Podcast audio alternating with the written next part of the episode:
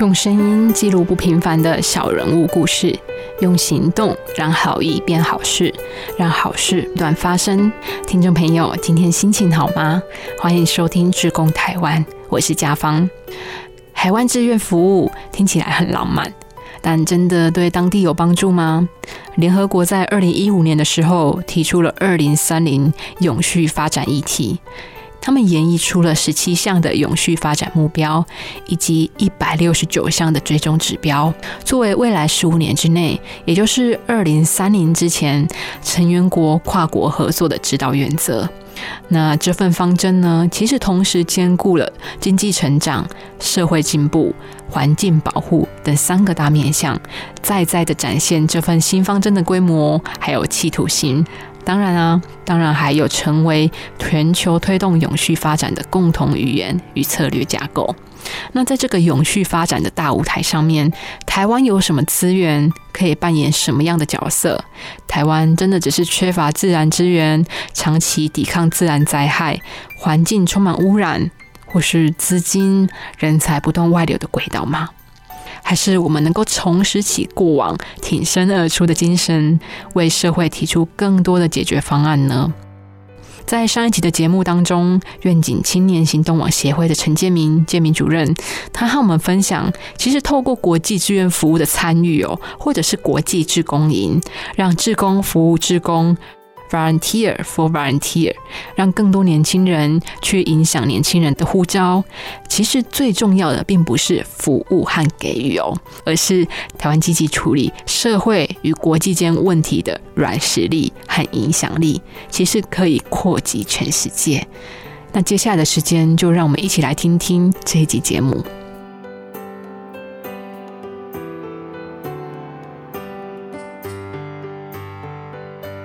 我们这次的采访，其实除了邀请到建明主任来分享之外，呃，也有商请主任，你们帮我们邀约了几位曾经参与国际志工营的志工嘛？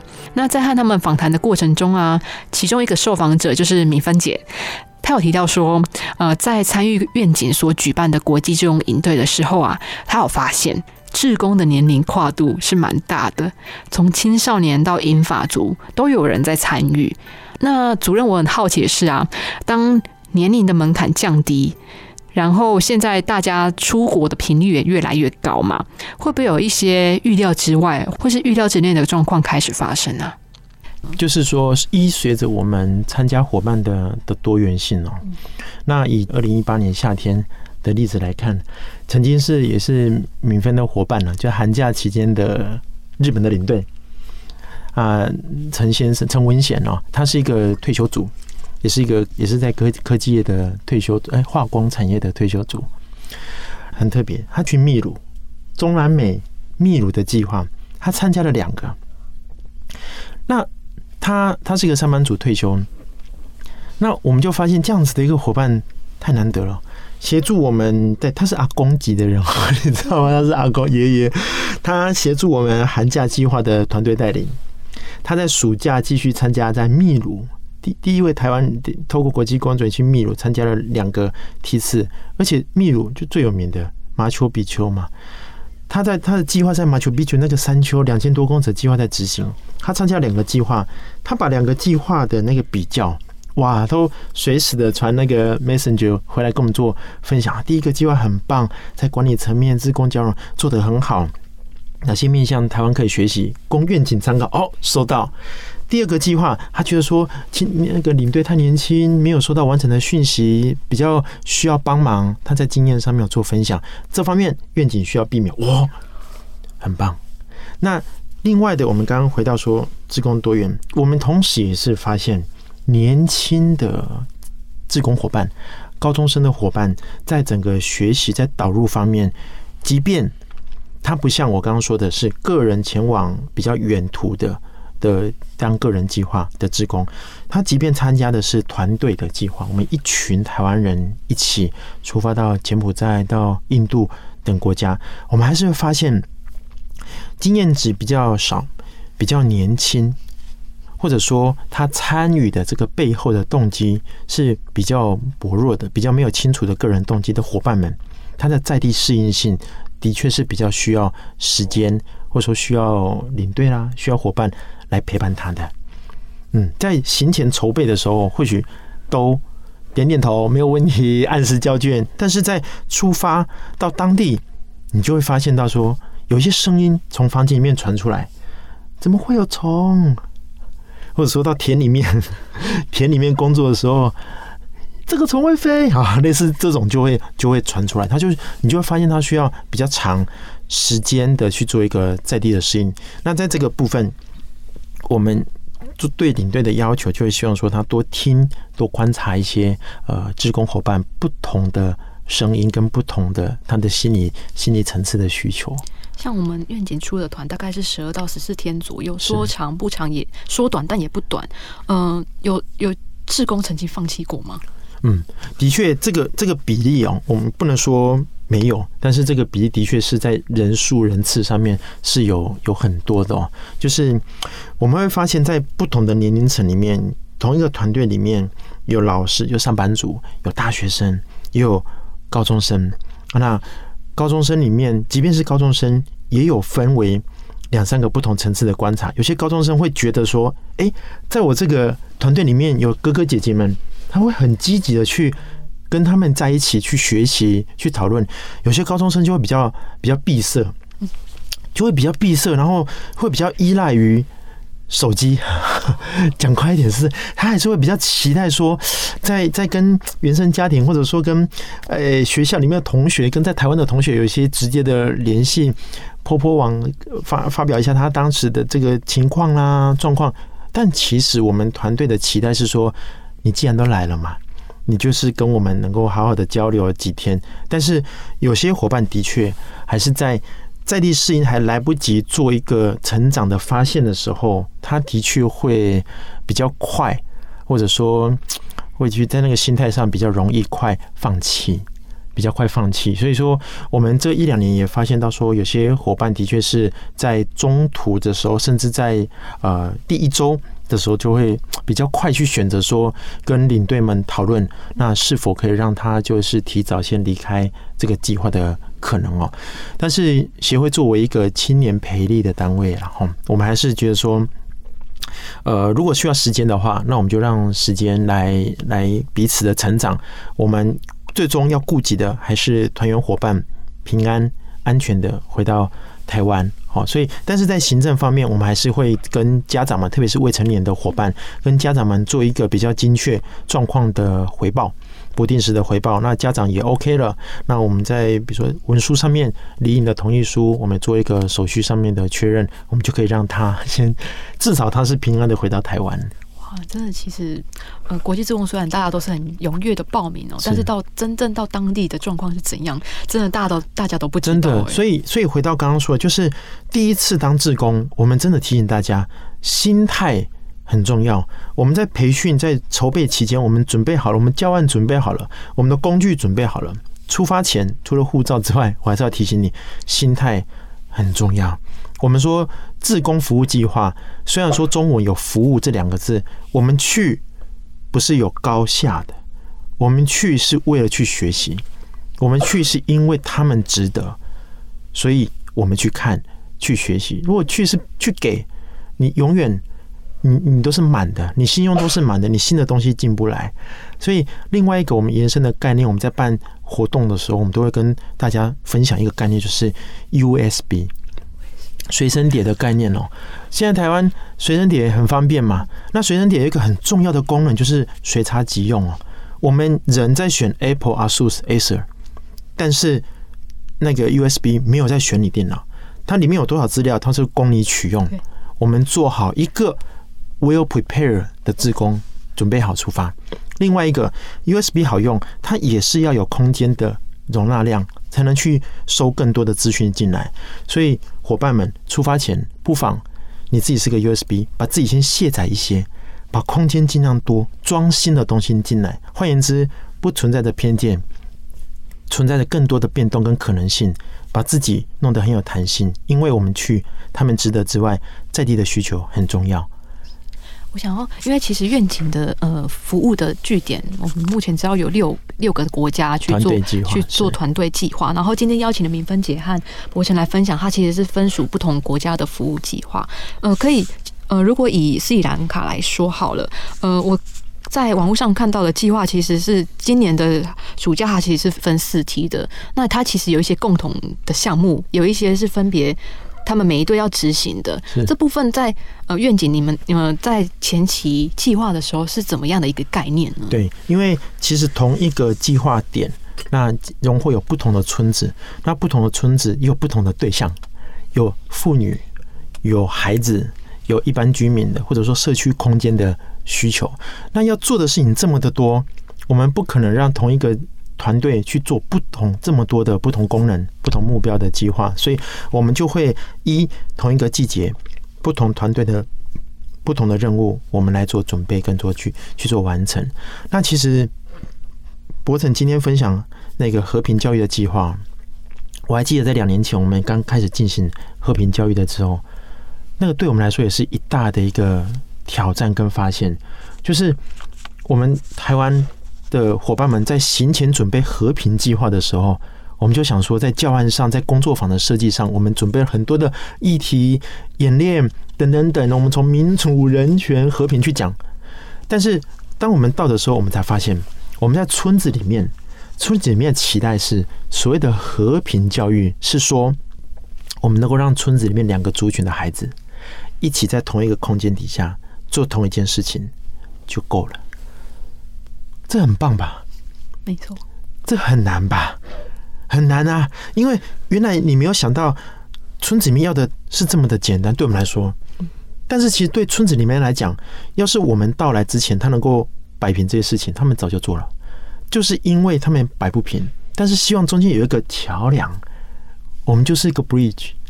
我们有一些很简单易懂、活泼、可互动的游戏。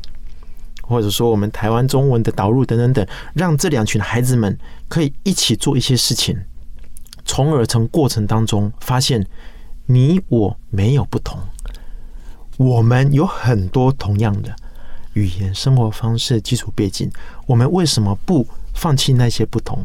我们追求更多的相同，这个就是社区的期待。但是，当我们在我们在设计这些和平方案的时候，我们想很多议题，这个跟社区的期待又有一些 gap。那这个当然就是我们在需求评估方面，我们可以让我们学习去发现的部分。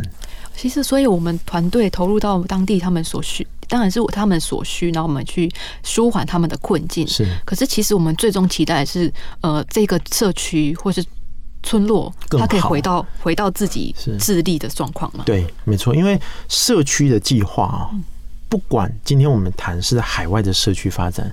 在台中的，在高雄，在基隆的暖暖的计划，社区就是社区人的社区。我们周边的这些资源，我们导入，就像在大池塘里面，我们丢了几颗的石头。我们希望这些的涟漪能够既大且久，影响性能够创造出来。但终究是你们的社区，我们就是把这些资源导入之后，期待能够让社区卷动能够快一点，能够大一点。而不是因为我们来就变成我们的，这个叫掠夺，不是。所以我们做很多的海外计划、台湾的社区计划，那除了有一些基本的概念之外，那终究我们还是评估到最后，还是要有一个退场的机制。什么时候退场？在什么样的状态下退场？什么时候社区能够赔利好了，跟我们一起做，然后他们自己做，这样子才是真正的。社区发展的计划，对我觉得这个是最棒的一个的结果耶。呃，在呃愿景投入那么多年啊，十十几年了，其实会碰到很多的伙伴们，然后也有很多服务的社区，可能现在还在服务，也有可能已经完成阶段性的任务了。嗯，建平主任，你在这么长期跟他们互动，在第一线跟他们互动的过程中，嗯，有没有您的感感动或是看见呢？嗯，呃，当然。感动是很多的啦，哈，甚至说每一团就每一团不不同的这样一个感动，而感动也分为是我们团员们，我们发发现，我们观察我们的团员们，还是说社区那一端哦。那以我自己本身，在我主要负责在呃，还有国国际工作人员，我主要负责是台湾计划的联系人，以及日本计划的总联系来看呢，我们可以看到，呃，如果分国内跟国外的话，在台湾的社区，我们会发现到说，有些社区伙伴，他原本是是很很害怕，他既期待又害怕，不晓得怎么跟国际职工们交流。你回报给他，今天有两个，今天有三个国际职工报名了，有法国的，有哪里的，他们是很开心。然后他会又反过头来问说：“哎，金明大哥，那这个开场我们要怎么说啊？社区怎么准备空间等等等。”但这个东西办完了，纵然中间有一些颠簸，办完了之后，你会发现到说，第一次办计划的社区们，他是热情。热情多于实际准备，请邀请大家来吃啊，来那什么。但是办完了这个计划之后，过程中融会很辛苦，比如说沟通，比如说去了解法国的自贡大家在想什么，不了解为什么欧洲人都不吃肉只吃菜，这样营养够吗？他们不怕昏倒吗？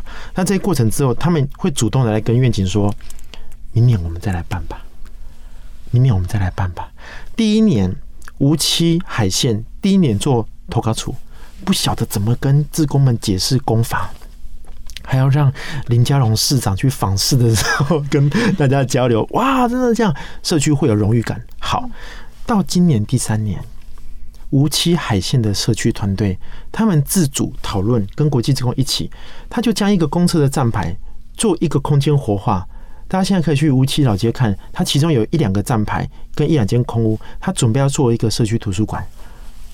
要准备做独立书店，然后那公车站牌，他们自己做一个一个装置艺术在那里竹编的，这照片网络上都可以搜寻得到。哎，社区自己在做了，我们只要把资源不断的告诉他们，如果你们愿意，资源是可以不断的来，但是你们想要做什么是你们自己的事情。那另外一个是在跟我们呃自工人人的这个部分哦，我我们这是多年来但是不断发生，就是社区的年轻人会很害怕。在英文方面的一个这个表现没有信心，可是我就告诉他们，欧洲来的、日本来的，他们其实在语言的表现上，他们一样也跟你有一样的的想法，他们会害怕，所以不妨大家用几个语言能力方之外的这些工具，比如说现在翻译很方便啊，等等等这些工具都可以使用。所以果不其然，我们在他们聊天当中，我们就丢了几个几个话题。那台湾跟日本，我们就发现说，他们聊的。有天晚上聊得很起劲，我说奇怪，这两个年轻人不是一开始都说不会不会聊，不会用英文聊，很怕很害怕吗？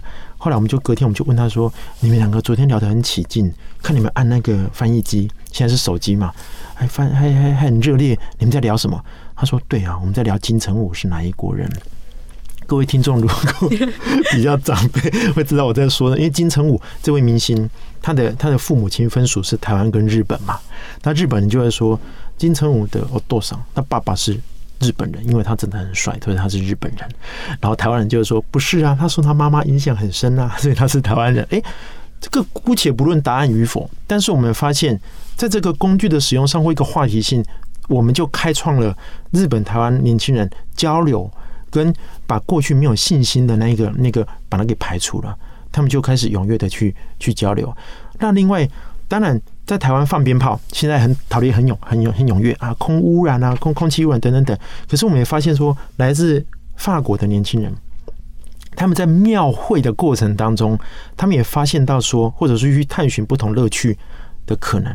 法国的年轻人，他来自于艺术学院，他作画画画，所以他在我们带他去做绕境的这个体验的过程当中，我们发现亚洲的志工们都会去闪躲，会去害怕那个放鞭炮。的声音，但是来自欧洲的年轻人，他觉得放鞭炮那个小小小的火花，他觉得在烟雾里面很浪漫的一件事，一一件事一个画面。然后他在那个敲锣打鼓的过程当中，他自己会去有自己的 tempo，所以我们就发现，咚，他就自己去 rap 起来了。哎，怎么这么有趣哦？所以那一天庙会结束，晚上就造就了大家有一个分享的空间，然后再加上最后。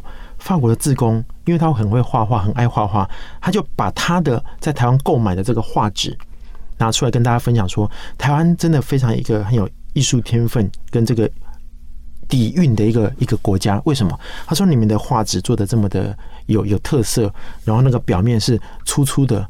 黄色的绒，我说：“哎，你你到底拿什么在在作画？而且那个 size 方方正正的刚刚好。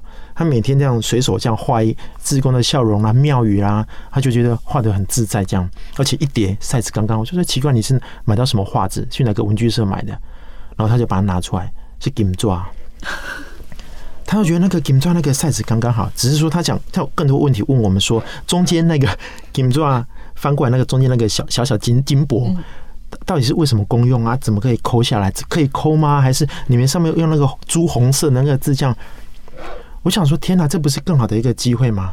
大家都说，年轻人都说，对于台湾的庙宇文化很熟。好吧，来吧，今天晚上我们就是一个文化之夜，台湾庙宇文化之夜。他们就就开始聊，从金抓，从拜拜文化怎么拜，为什么这么多神在同一个 temple 里面这样子？你会发现到说，哎。有些问题，有些年轻人讨论，他其实不需要答案的，他需要的只是讨论的空间。哇！所以那天晚上，当年的那天晚上，一种 game 抓六七个台湾的 阐述，你就觉得很有趣哦。台湾人的神需要钱，好兄弟是谁啊？等等等这些的解释很多哦。那这些就会创造出说，我们在后续的工作里面，你会发现团队就真的交融在一起了。团队交融在一起了，我们也发现比较可惜的是说，他带着很强的这个工作的使命感，去到当地去进行服务工作，但是服务工作结束了，休息的空档，他也同时也带着台湾的功课、微积分啊、教科书去做研读。那当然没有什么不好，只是我们我们觉得在那个同样的一个时间的成本底下，他如果愿意在休息的时候主动的积极去我们说串门子。去家户啦，去做拜访串门子，他或许会获得更多的发现跟新鲜感。所以就是在出团的过程中，呃，领队会会赋予每位学员不一样的角色吗？像 I I V 他就的。团队就跟我说，他可能会让学生说：“哎，你今天是好奇宝宝，你今天是观察员。”任务卡的方式这样子，对，所以这部分在我们协会里面哦，在不同的领队他在带领的时候，因为现在领队也越来越年轻，我们就吸收更多新鲜的方式方法更多元，所以他们就去设计了，不不只是在问题，而是在视觉上也是很 很吸引人的任务卡，所以每天在正式投入工作之前，就会给。团员们有不同的任务卡的角色，那这些任务卡是有的是对内的，你必须要帮当一个助人的小天使；有的是对外的，你能够发现有更多的社区的面向是需要除了我们主题服务之外，有更多是需要帮助的。你可以自主去帮助哪些，或你又多发现了哪些的问题？嗯，所以其实呃，在自工他们出去国际之间，呃，其实也不是要让他们找答案。可能一次也没办法找到答案，而是要增进他们，或是打开他们交流的可能。对，就是这些答案，我们才刚来个三四天，你的答案不一定是社区的答案。你所看到片面的这些画面，它总它总是有脉络的。所以我们说，尽可能的放低你寄存的这些偏见、刻板印象，你开阔更多的心胸，去接受所有社区在这过程当中的一些发生。那包括说行程上面的变动，盖房子，光是一个盖盖房子，有些孩子、有些团员他会觉得说，哎，进度超前，进度超前就是进度超前，我们做别的事情嘛。那有些有些团员伙伴就会比较比较转换不过来，他就会觉得说，哎，怎么跟我们手册上写的不一样？这样子，那这样这些都是也是团员们实际会会发生的声音，我们就保留这些的可能性，但是我们就是多做一些说明，多做一些的同理的引导。哦，让我们的团队去到当地，刚刚说了，不造成污染，而能造成实际的影响。我是最后想问的是，就是当服务呃方案慢慢的成熟，有没有会期待说会加入更多不一样的方式，或是呃像像原本的 NPO NGO 变成它就是一个真的可以盈利的企业了呢？是组织，你说组织面吗？服务面的部分。嗯嗯，哎，你是说在台湾还是说在当地？在当地。在当地的话，其实那一块我们我们是先保留啦，因为那个也是让留给当地去发展的一个一个空间哦。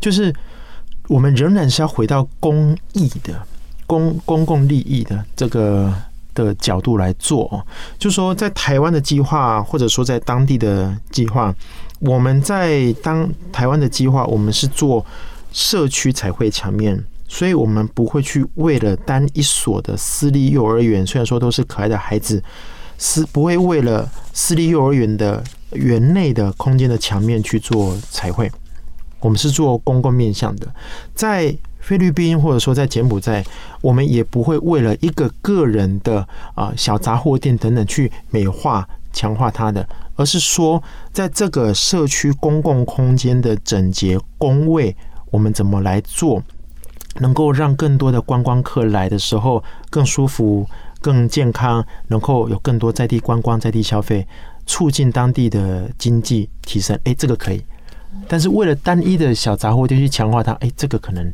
会会会有些呃问号的地方，嗯。最后就是我出发前，其实我跟同事们调查了几个对国际职工的一些提问或是迷思，所以我想说来请教一下，帮他们请教一下建民主任哦，就是他们。提到蛮多问题，就是飞到国外去做志工，真的值得吗？你认为呢？呃，值不值得？这个问这个回答的就比较回到主观了。但是我们是提供这样子一个舞台哦。有些事情的确是在台湾可以做，为什么一定要在海外做？但是在台湾做，你抱持的心态是是什么？是解决那个问题而已吗？还是说，我们到海外去的时候，我们不只是可以一群人一起解决当地的问题，不管是生态的、社区发展还是工位的，在这个过程当中，对于自己的期待，跳脱舒适圈，有更多的发现，在职涯方面，或者说在情感方面的需求是什么？社交圈，我们都知道，去旅行或者说去国外交朋友。是一个非常前面的一个期待，除了说旅行之外，所以当海外你在台湾你叫不动，台湾有这么多问题，可是叫你去，你就是很多百般的理由跟借口，你就是做不动。如果现在有一个机会，让你一样的问题，可是你愿意去海外做完之后，给你一些发展的可能，给你一些成长的可能，你回到台湾之后，用不同的角度看台湾正在发展的事事情，台湾的生态也很严重啊。台湾国土破坏也很严重，可是你会觉得你无力感。你去了一趟回来之后，你会发现，哇，台湾这么可爱。如果再不维护我们的国土发展，我再不维护我们的河道的话，就太晚了。你会有一个动机在那里。那我们说，这就是我们一个可以期待的。的面向嘛，所以其实就是要重新检视关于国际职工或是国际工作营它的内涵的跟它的价值。那另外一个是我我们刚刚提到年龄层越来越降低的职工伙伴参与，嗯，有另外一个利害关系者非常重要，家长。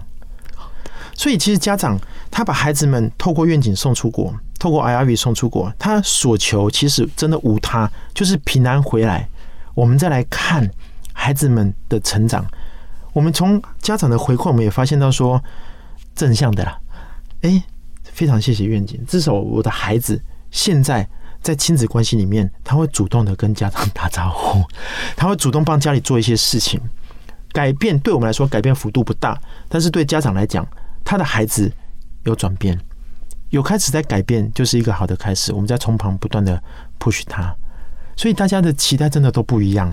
我们不能说有办了一个计划，就把所有全世界的目光都放在这个计划，期待它有个共同的发展。其实是不是？这也不是我们发展这样子一个志工计划里面所要去蕴含。因为价值不只是单一的，学校有学校的价值，上班族有上班族的期待，家长有家长的期待。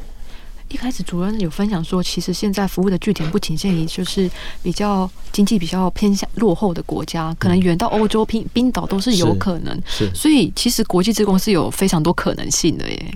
就是我们在亚洲看志工精神这件事情，还是比较于在概念上说济弱扶贫，但是在欧洲他们的公民社会的思维，他们是觉得说做志工这件事情。就真的是叫做没事去找事情做。我们为了要去发现更多的不同，我们因为自己有很强的出发点，就是自己的动机很清楚，那我们就不会去考量到说，以开发国家或者说落后国家、工业国家等等这些，因为那个地方就真的需要帮助，或者说他们有这样子的一个需求。像在法国，举个例子啊，法国它有一个。在那个波尔多的地方，那波尔多大家知道葡萄葡萄酒，可是他有这样子的一个社区说。我就是希望国际职工来，各国的越来越多国家多好，帮我设计各国不同语言的那个，我们台湾叫做呃叫介介绍第介绍，对，介绍我们这个社区。为什么？我就是要证明我们跟我们的这社区文化跟你法国法兰西文化是不一样的。有这么一个一一个地方，但虽然说我们一样都是酒庄节，但是你们来是为了要。我是要让你们有一个机会认识我们这个社区，非常非常不一样。诶，这在台湾来讲的话，我们有这么多元的族群，客家庄，我们有有至少十四个、十六个原住民族群。是啊，每一个族群它各有不同的文化、语言的脉络跟历史的脉络。我那我们为什么不去认识？所以有这样子的一个比较的价值回来，这个可能性是更多的。我想要问第二个问题，就是同事有发现，呃，哎，呃，愿景它其实在整个国家与计划的部分，它很多是符合嗯联合国它底下的一些目标，而且每一个计划至少有三到四个。永续发展目标，对，这个是也是一也是希望在透过国际职工这个舞台去做一些倡议吗？是就是，当然我们现在说永续发展目标这十七个目标，我们去连接很容易，但是它其实不不是说只有志工在做，还是国家在做，因为 SDG 它本身最重要的一个最第十七个目标伙伴关系的建立，要有企业界进来，就是专业的跟资源进来，国家的能量，因为现在主导的角色还是国家，那以及更多民间的力量进来做，所以都不是单一边能够去完成的哦。但是在这个平台，联合国这个平台有一个非常棒的一个优势，就是说怎么做这些 operation 这些计划都是由年轻人讨论出来的，都是年轻人透过自主的工作坊或怎么样的一个行动方案，他们在这个呃目标底下有一个创意的发想来做。那场域社区，所以场域不会。就说不会只是在在西西里岛的这这去倡议说我们要有一个那个卫教的方案，或者说在巴黎的街头倡议说那个性别平等，不是。当然有一些是配搭的一两个 program，但是最多的就是实践。透过青年实践在社区，我们把目标扣连起来，也发现了更多社区不同的样貌。对，最后想请教主任，就是那既然当国际职工，语言、年龄，然后性别都不是问题，那是什么心态是需要该准备的？嗯，在心态上哦，我我们还还是说，真的刚刚提到的语言，英语是国际工作营之间我们先界定好共同的工作语言，所以大家要尊重。多元性，所以我们即便国际的呃台湾的团队去到不同的国家，台湾人比较多，但是即便这当中有一个是日本人，有一个是在地的，我们就应该要用英文的方式来作为彼此沟通的方式，但那是沟通的方式，沟通的态度还是最重要的。你不能说他不会讲英文，他英文能力不好，你就说他就是把我晾在旁边。你应该用更多元的方式去了解，呃。日本的树木怎么砍？人家有人家的标准，才会才能够确保大家的安全。工具要怎么收？怎么洗？这些你总可以比手画脚吧？这些你总可以画一些简单的图吧？这个就是态度。那在心态上，更重要的是说，自己的东西，自己原本的文化啊等等这些标准，它其实真的不不那么重要。因为你去到人家的那个地方，我们应该要更多的去学习，去理解。为什么是这样？菲律宾的计划，我们去做服务，其实社区是买水，买干净的水，让台湾来的团队使用。当地的人他们是没有没有多余的资源去买水，他们就是等那个雨水，然后有雨铺满接水，然后自己有一个简单的进水的功能，人家没怎么样。可是我们的台湾哦，你会看到前两天每天都是很很紧张、很焦虑，说五公升的水怎么够？五公可是人是有很大的潜力的啊！一开始我长头发的女生们会焦虑说五公升的水怎么用？到了三四天之后，不只是够用，还可以分享给那些仍然在焦虑的伙伴。要不然就给你洗，因为反正我够用啊。那这个东西过来。我们再来问伙伴们说：“你在心态上，你现在的心态是什么？原来水这么重要，我知道你在心态上至少有一些转变了。你懂得什么叫做珍惜？这个有人在教吗？没有。所以，我其实，在就我个人的话，我常常在分享会里面，我常常说，not to teach but exchange。我们就是打开这个场域，你去交流，你去沟通，你去交换你的生命经验、生活方式，但不要用上对下的 teach 去说，我来是因为我告诉你该怎么做。No，我们从来不晓得，在我们来之前，社区的伙伴们，他们比我们的生活方式或智慧是多么的更高深、更厚实，我们从来不知道，所以我们也不要用去教的这个上对下的心态去开展。Not to teach, but exchange，去交换、去交流、交换，更要去沟通我们的生命经验和生活方式，因为我们每一个人都是如此独特哇！这个是这两集有任务的旅行的 highlight 哦，听众朋友，你记下来的吗？真的很谢谢建明主任给我们画的重点。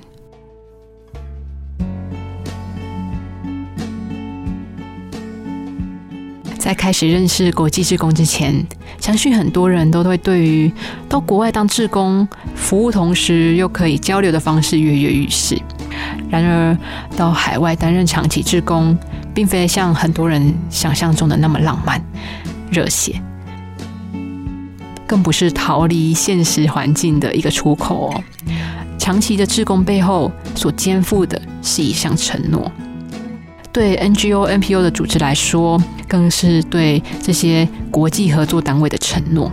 所以我们在报名之前，可以先问问自己：我准备好了吗？我准备好当国际职工了吗？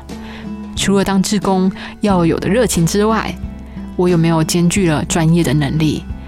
我的心态是正确的吗？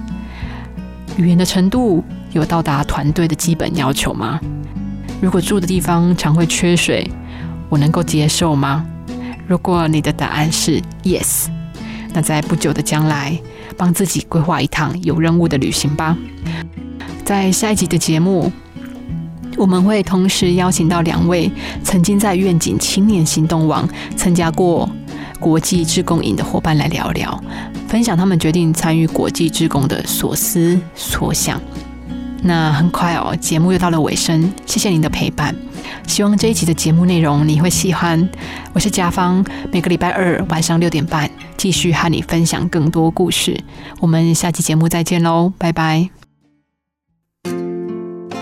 其实我们只是一个单纯就是寻找快乐而已。那服务人是快乐的，所以我们就一直走向这一条志工的道路。成为一位志工这样的身份呢，可以说是人类行为里面一种很珍贵。